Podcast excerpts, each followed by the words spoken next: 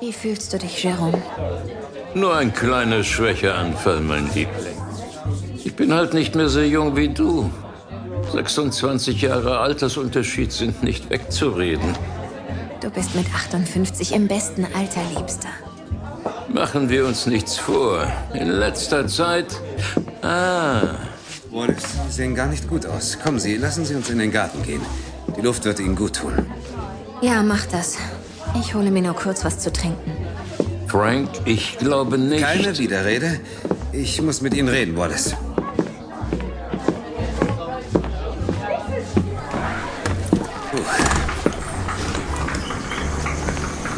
Ihre Frau macht sich Sorgen um Sie, wissen Sie das? Spielen Sie doch endlich mit offenen Karten. Ich weiß es seit einem halben Jahr.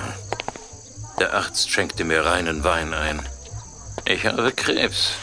In einem unheilbaren und inoperablen Stadium. Die letzte Untersuchung hat vor einer Woche stattgefunden. Ich habe höchstens noch 10, maximal 14 Tage zu leben. Was? Habe ich richtig gehört? Ich habe Linda nichts davon erzählt. Es würde ihr das Herz brechen. Ich verstehe Ihre Rücksichtnahme, aber... Ich habe Angst vor dem Tod, Frank. Aber seit ich Linda kenne und liebe, ist diese Angst nur umso größer geworden. Ich habe sie geheiratet, da war sie gerade 20. Unsere Ehe besteht seit zwölf Jahren. Eine lange Zeit, mag manch einer denken. Eine kurze Zeit, sag ich. Ich habe mir ein langes Leben an Lindas Seite gewünscht. Aber vielleicht gibt es dennoch Hoffnung. Wie, wie meinen Sie das? Womöglich finden die Ärzte schneller etwas gegen diese mörderische Krankheit, als wir denken. Die Forschungsergebnisse allein der letzten zwei Jahre lassen hoffen, dass es mit Riesenschritten vorangeht. Vielleicht sehe ich Linda schneller wieder, als ich es mir jetzt noch vorzustellen vermag. Ich, ich verstehe immer noch nicht. Hast du schon einmal etwas von Kryobiologie gehört, Frank? Wollen Sie etwa damit sagen, dass... Ja. Ich habe mit der Future Life Corporation einen Vertrag geschlossen. Ich habe freiwillig bestätigt, dass mein Körper unmittelbar nach Eintritt des klinischen Todes eingefroren wird. Und zwar so lange, bis ein Mittel gegen mein Leiden gefunden wird. Was? Ich habe zwar schon von diesem Unsinn gehört, aber ich kann einfach nicht daran glauben. Sie, Sie verschwenden Ihr Vermögen, Jerome. Nein. Rund 30.000 Dollar pro Jahr für das Konservieren meines Körpers sind nicht zu viel. Ich warte im tiefgefrorenen Zustand auf bessere Zeiten und habe die Chance, die Zukunft zu erleben. In fünf oder zehn Jahren kann die Wissenschaft ein Mittel entwickelt haben und dann habe ich es geschafft. Hören Sie, kein Mensch kann garantieren, dass Sie wirklich wiedererweckt werden können. So viel mir bekannt ist, gelang es bisher nur bei Samenzellen und Blutkörperchen. Noch weiß niemand, in welcher Form ein, ein toter Körper wiederbelebt werden kann.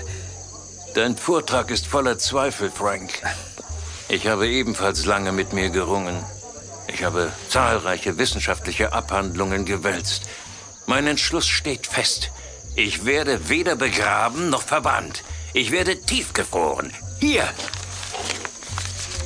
Was, was ist das? Mein Vermächtnis und eine Wiedergutmachung. Ich, äh, äh Jerome, was, was ist mit Ihnen? Ein weiterer Anfall. Kommt manchmal vor. Äh, ich werde sofort einen Arzt benachrichtigen. Bemühe dich nicht. Es geht gleich wieder vorbei. Da kann auch ein Mediziner nichts mehr machen. Ich muss mich erst mal setzen. Ich werde Linda holen. Ich bin gleich zurück.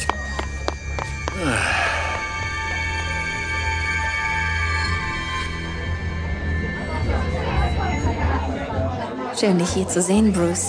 Ich hätte nicht mehr mit dir gerechnet. In meiner Kanzlei ging es heute drunter und drüber. Das erinnert mich an unseren gemeinsamen gestrigen Abend. Oh ja. Aber der Freundschaft wegen, wo ist Jerome? Im Garten. Er berichtet mit zunehmender Begeisterung von seiner Krankheit. Er ist besessen von dem Gedanken, dass er todkrank ist. Sein Lamentieren geht mir langsam auf die Nerven. Aber du wirst doch nicht ungeduldig werden, Linda. Keine Sorge, ich. Linda, Linda! Oh. Frank, was ist passiert? Jerome hatte einen Schwächeanfall. Er sieht sehr schlecht aus. Mein Gott. Kommt, wir müssen zu ihm.